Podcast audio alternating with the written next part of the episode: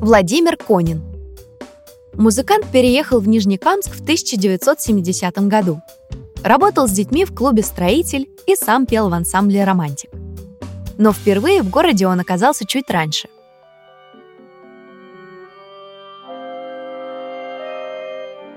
Петь начал с восьми лет. Служба в армии прошла для меня в ансамбле песни и пляски. Наша часть приезжала с концертами в воинскую часть, находившуюся в Нижнекамске. Я даже не предполагал тогда, что он станет моим городом.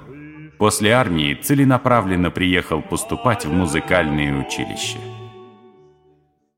В 1991 году он закончил Государственный музыкально-педагогический институт имени Гнесиных и начал преподавать вокал в Нижнекамском училище, где когда-то учился сам.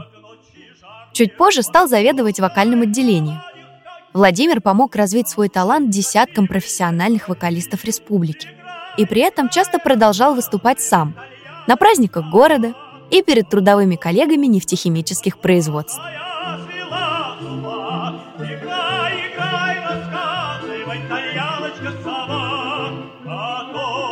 темноглазая